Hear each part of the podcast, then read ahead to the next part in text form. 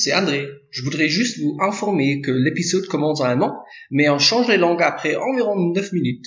Profitez!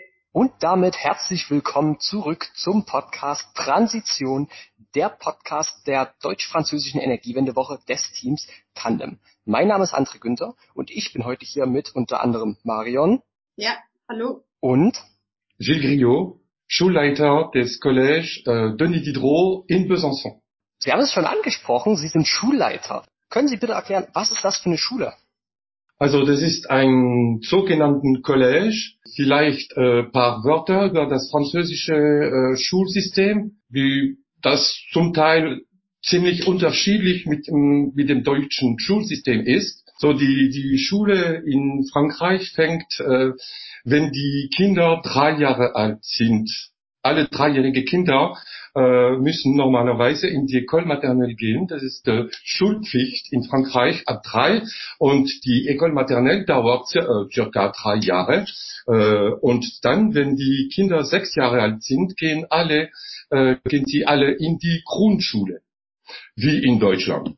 Die Grundschule dauert aber fünf Jahre, ein Jahr mehr als in Deutschland. Und äh, wenn die Kinder circa elf Jahre alt sind, gehen sie alle in einem sogenannten Collège.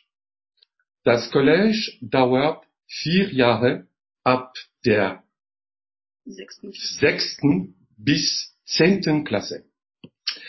Und äh, dann am Ende des Collegejahren äh, gibt es eine Orientierungsstufe ab Klasse 10 und die Schüler haben die Möglichkeit, entweder in einem allgemeinen technologischen Gymnasium, um ein allgemeines Abitur oder technologisches Abitur vorzubereiten, oder in einem beruflichen Gymnasium, das heißt, um eine berufliche Ausbildung zu, zu machen. Es dauert auch äh, drei Jahre. Äh, zum größten Teil ist die berufliche Ausbildung in Frankreich im schulischen Bereich. Also es sind Schüler zum größten Teil circa 80 Prozent äh, und 20 in dem französischen dualen System. Äh, sehr unterschiedlich mit dem deutschen äh, dualen System, wo circa 80 Prozent äh, Azubis sind. Äh, wie in Deutschland gehen alle ähm, Berufsschulschüler äh, auch in Betrieben, die haben Praktikas in, in Betrieben, ähm, mehrere Wochen während der drei Jahren und dann haben sie die Möglichkeit, ein berufliches Abitur abzulegen. Und jetzt sind sie fast 18 Jahre und dann können sie entweder äh, einen Job äh, bekommen oder weiter, äh, weiter studieren.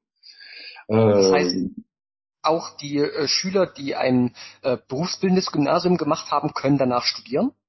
Ja, äh, zwei Jahre lang, sehr oft, um einen sogenannten äh, BTS äh, in Frankreich abzulegen.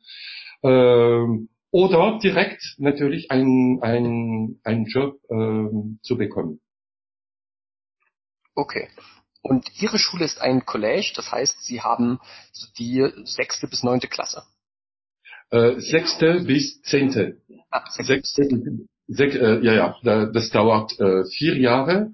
Äh, sechste bis, äh, bis zehnte Klasse und dann müssen alle, alle Schüler ein, ähm, eine Prüfung machen und äh, es gibt, wie gesagt, also die, die zehnte Klasse ist wie gesagt eine Orientierungsstufe und dann haben wir circa im Collège 60 Prozent der Schüler, die dann im allgemeinen Gymnasium weiter studieren und äh, 40 Prozent, die äh, eine berufliche äh, Ausbildung äh, machen.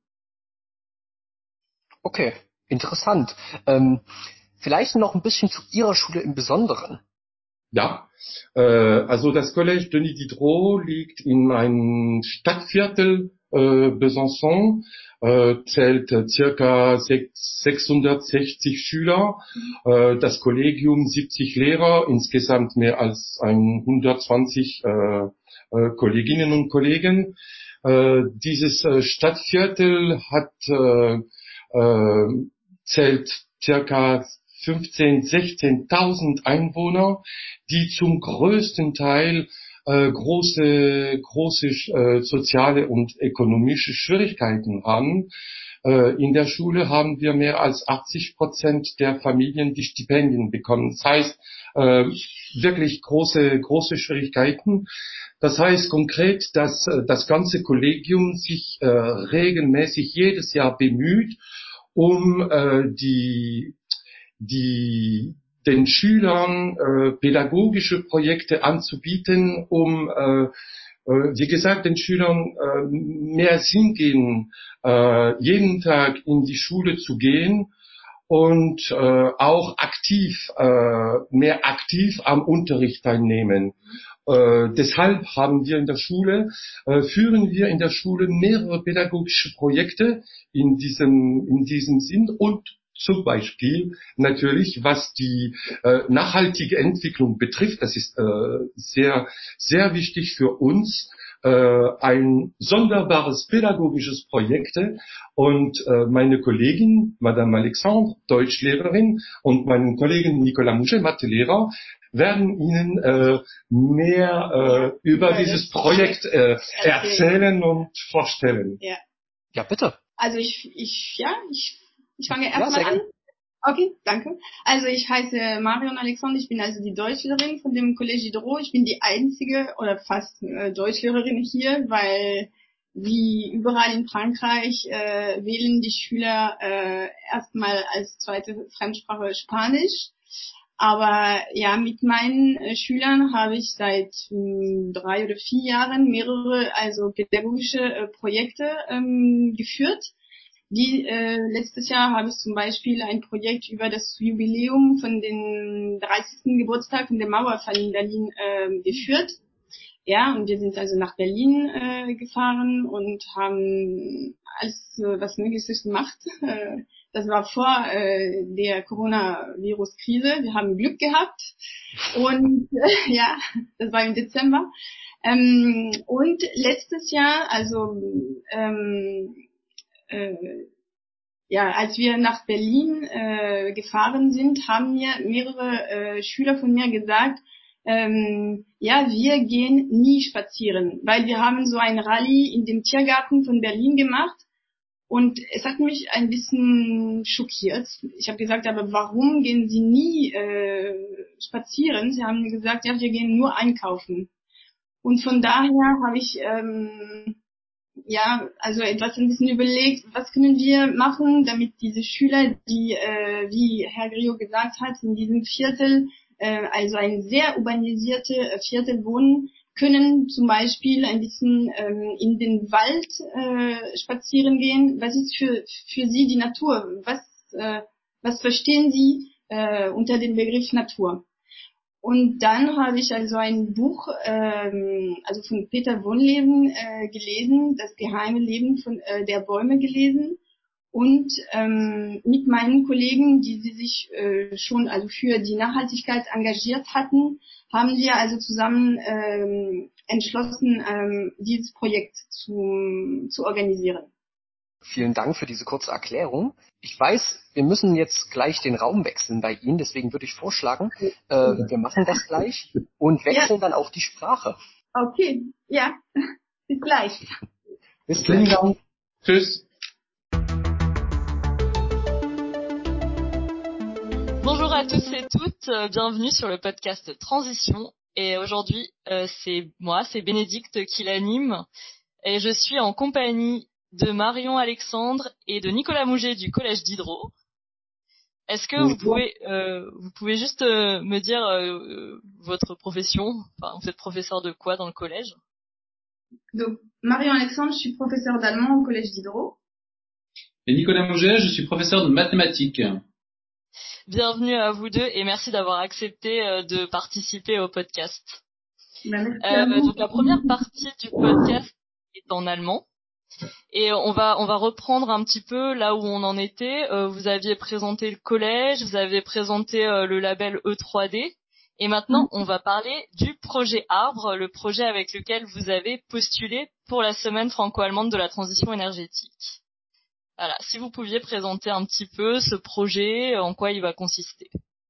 Alors on est déjà d'où il est parti, on a constaté que les élèves chez nous étaient très très peu reliés à la nature environnante. on est dans un quartier sensible, assez pauvre, et on a de la nature qui est accessible vraiment juste à côté, mais les élèves ne l'investissent jamais.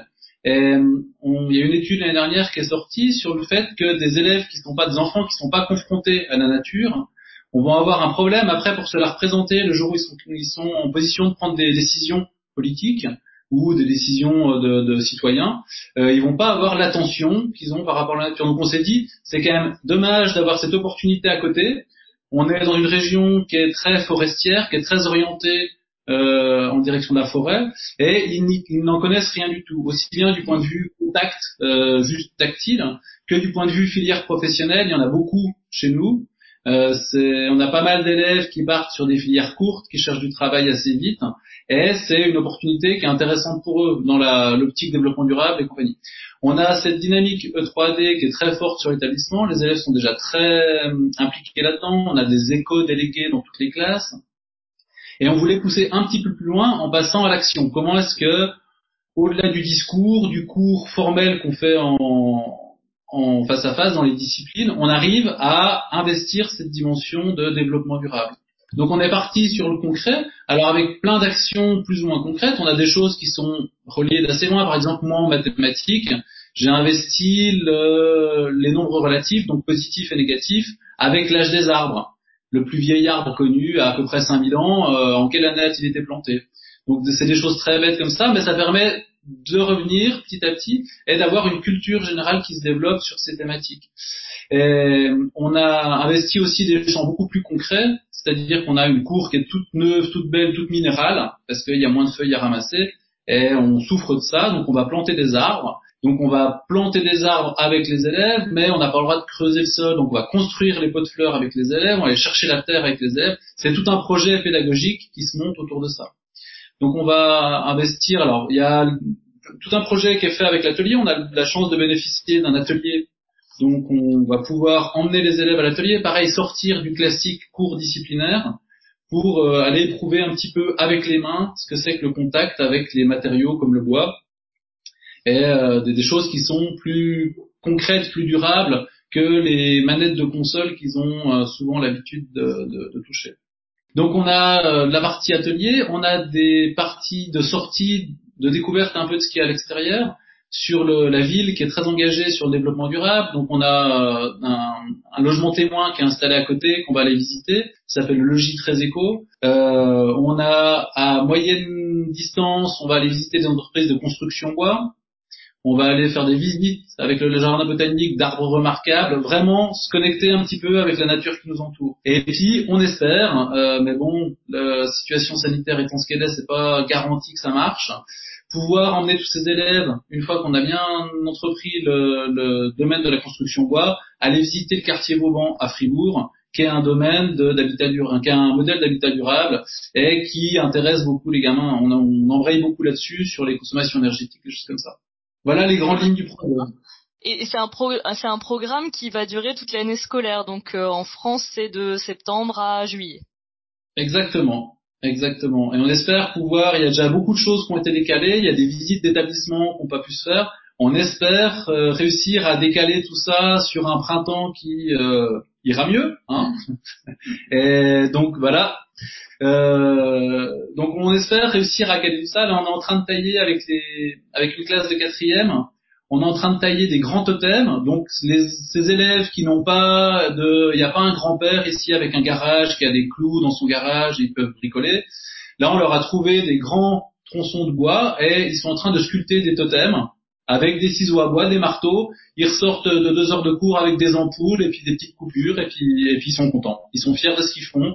Ils sont fiers de, de penser à quelque chose qui un message qu'ils peuvent mettre sur le bout de bois, qui dépasse leur simple personne, mais qui peut servir à porter le message du développement durable pour après être exposé en ville. Ce matin, on allait planter des arbres avec la mairie. Enfin, c'est vraiment, on essaye d'être connecté avec tout ce qui peut se faire euh, à l'extérieur. Donc vous dites en fait c'est un programme un peu transversal, donc qui euh, avec plusieurs professeurs sur plusieurs matières. Comment c'est intégré en fait vraiment dans le cursus de la classe qui, qui, sont les professeurs qui sont investis donc il y a à part vous deux, donc maths et, et, allemand, on a, est-ce qu'il y a d'autres professeurs, d'autres matières qui sont concernés? Oui, complètement. Alors nous, on a, est vraiment un collège en, en, zone sociale sensible et ça impose de beaucoup travailler en par équipe, en transdisciplinaire. On est vraiment obligé, par rapport à un collège classique où on vient, on fait le cours de notre discipline et on s'investit pas forcément.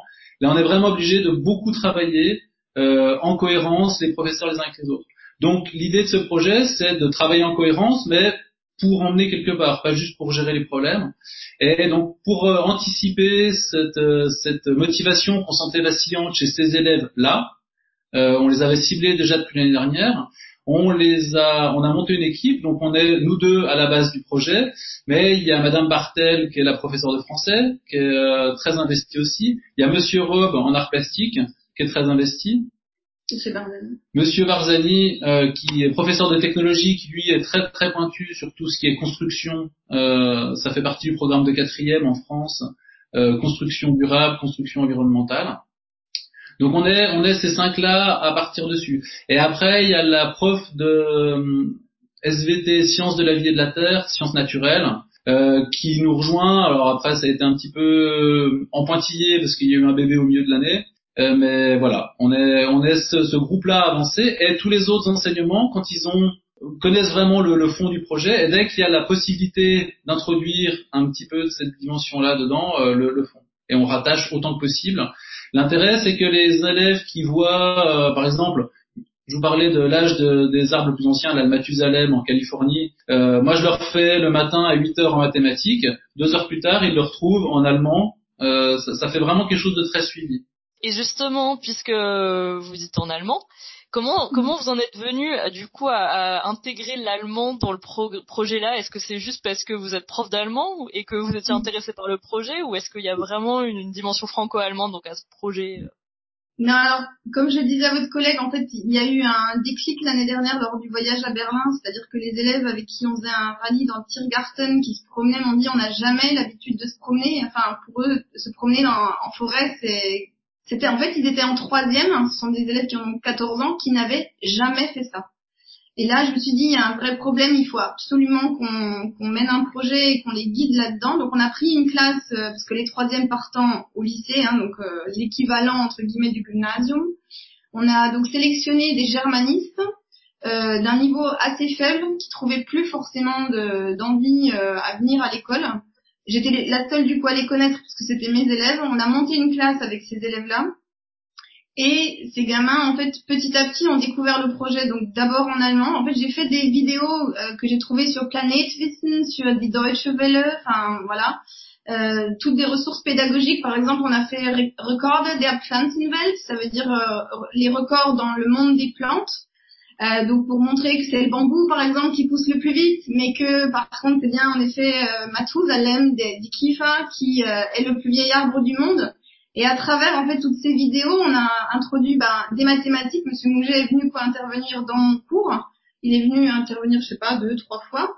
Et puis, à partir de là, lui dégage un contenu mathématique et moi, j'en dégageais un contenu pédagogique en allemand. Par exemple, on a traité tout simplement la formation du comparatif. Euh, die Kiefer Methusalem ist älter als äh, die Fichte zum Beispiel. Voilà. Et petit à petit, en fait, on monte les connaissances des élèves comme ça, à la fois sur du, du contenu euh, pédagogique, disciplinaire, mais en même temps interdisciplinaire, puisqu'ils retrouvent, euh, ce que disait M. Mouget, la même chose ailleurs.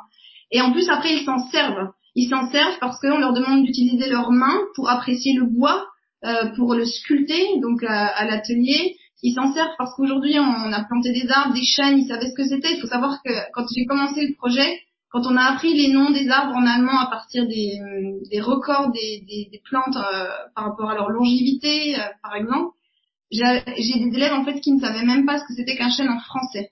D'accord. Il y a un travail aussi même en français sur le vocabulaire de base qu'ils n'ont pas du tout. le seul arbre qu'ils ont pu me citer en début d'année, c'était l'épicéa. Voilà, on en était là. Et là, on a beaucoup évolué et ils adhèrent complètement. Et c'est des gamins qui maintenant s'engagent énormément pour euh, pour euh, justement les forêts. Ils sont toujours en train de me parler de l'actualité, que euh, en Amazonie ça brûle. Enfin, vraiment, ils, ils, ouais, ils, ils ont adhéré au projet, du coup ça fonctionne, ça les remotive et ça marche, ça marche super bien. Sur le sur la question euh, en direction de l'Allemagne, il y avait aussi une, une, dimension qui nous intéressait beaucoup. Moi, je suis prof de, de mathématiques depuis cinq ans seulement. Avant, j'étais charpentier. Et vraiment, la filière bois euh, m'intéresse énormément. Et j'ai beaucoup travaillé sur l'isolation par extérieur, choses comme ça, en direction de euh, d'une moindre impact de, de l'habitat. Et le, tout ce qui se fait en Allemagne est quand même euh, a beaucoup irrigué en Franche-Comté sur le, la filière bois. C'est quelque chose qui est un modèle pour nous depuis longtemps. Et euh, je sais que la filière bois, c'est quelque chose qui est vraiment très prometteur, aussi bien en termes de transition énergétique que d'emplois pour les gamins qui sont ici. Et c'est des emplois qu'ils connaissent pas du tout parce qu'il y, y en a aucun qui a un charpentier dans sa famille. Donc l'idée, c'était vraiment de les amener sur une connaissance euh, locale, mais leur montrer qu'aussi à l'étranger, c'est un truc qui marchait très très bien et aller leur faire visiter le quartier Vauban, c'était euh, un espèce de point d'orgue de cette, de cette démarche-là. Et euh, vous avez des contacts avec une école en Allemagne? Non, on n'en a pas parce que euh, à l'époque euh, j'avais essayé de monter un projet avec une école euh, comment du Bade-Württemberg, je crois. Et en fait, mhm. les élèves du Bade-Württemberg n'ont pas souhaité venir à Planoise voilà, faire un échange avec des élèves euh, qui sont nos élèves, ça peut être impressionnant pour des gens qui viennent de l'extérieur. Donc, euh, de temps en temps, on arrive à pouvoir visiter des écoles en Allemagne qui sont souvent euh, ce qu'on appelle nous des hum, BBC, donc aux normes de basse consommation, donc les niedrige euh, Gebäude, Energiegebäude en allemand. Et du coup, on arrive de temps en temps à à trouver un point d'accroche sur l'Allemagne, mais jamais de manière durable parce que parce que voilà, recevoir quelqu'un ici dans le quartier de Planoise, les gens n'ont pas forcément déjà la place pour se loger eux-mêmes. Euh, ils sont plusieurs par chambre et du coup trouver un partenaire euh, et faire un échange comme on les connaît traditionnellement, c'est ça c'est presque de l'ordre, euh, c'est presque irréalisable pour nous. Voilà. Donc on fait autrement. Ils vont en famille d'accueil quand on va à Berlin, ou on visite des écoles ou des voilà des bâtiments qui sont euh, qui sont des bâtiments passifs. Est-ce que vous avez des conseils euh, pour des des autres collèges ou des autres écoles qui veulent un peu se lancer dans un dans un projet similaire?